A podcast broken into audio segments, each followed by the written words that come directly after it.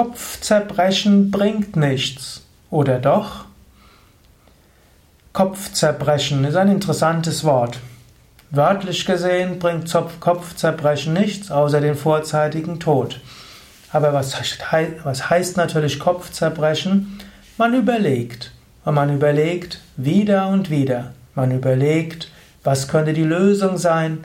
Man überlegt, wie könnte man Dinge besser machen? Man kann überlegt, welche Sachen könnten schiefgehen. Kopfzerbrechen bringt nichts oder doch? Es hängt jetzt davon ab. Angenommen, du stehst vor einer wichtigen Entscheidung. Du weißt nicht, wie du dich richtig entscheidest, entscheiden sollst. Diese Entscheidung bereitet dir viel Kopfzerbrechen. Du überlegst die ganze Zeit. Irgendwann musst du sagen, jetzt reicht's. Oft hilft es, dass du einen Moment nicht mehr an die Sache denkst. Du kannst sagen, liebes Unterbewusstsein, du kannst weiter darüber nachdenken, ich mache jetzt etwas anderes. Bis morgen früh um 10 Uhr muss ich mich entscheiden. Bitte hilf mir.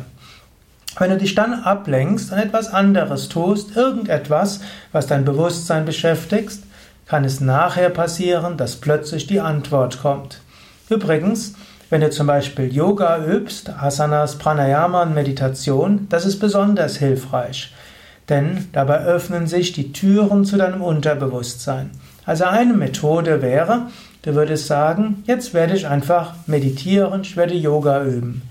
Und bitte, liebes Unterbewusstsein, sag mir nach der Yogastunde, was ich tun soll. Und selbst dann solltest du noch eine Nacht drüber schlafen. Also, Kopfzerbrechen nutzt nichts, wenn du dort ständig drüber nachdenkst, sondern gib deinem Geist eine Pause und lass das Unterbewusstsein wirken. Du kannst natürlich auch beten und kannst sagen, oh Gott, bitte führe mich, sende mir dein Licht und deine Wahrheit, dass sie mich leiten. Bitte zeige mir, was du von mir willst.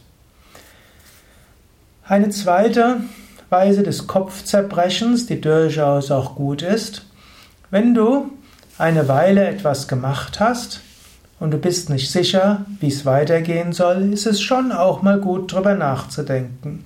Es ist schon gut zu reflektieren.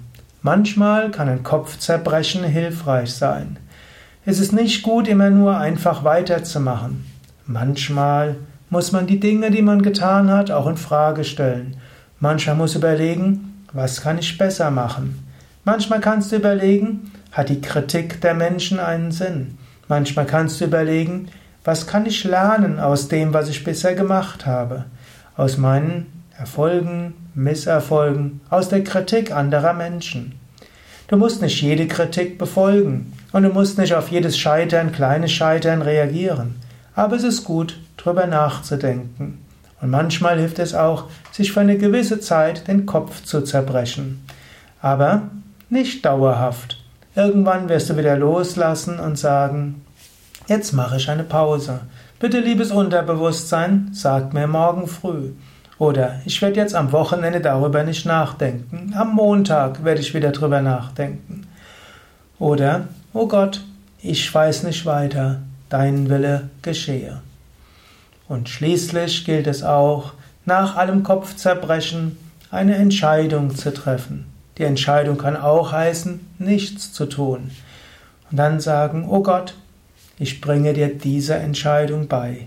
Und ich weiß, es wird geschehen, was geschehen soll. Letztlich, nicht nur dein Wille geschehe, dein Wille geschieht.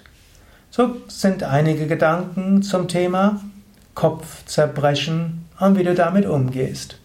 Durchaus eine Weile sich mit etwas zu beschäftigen, ist gut.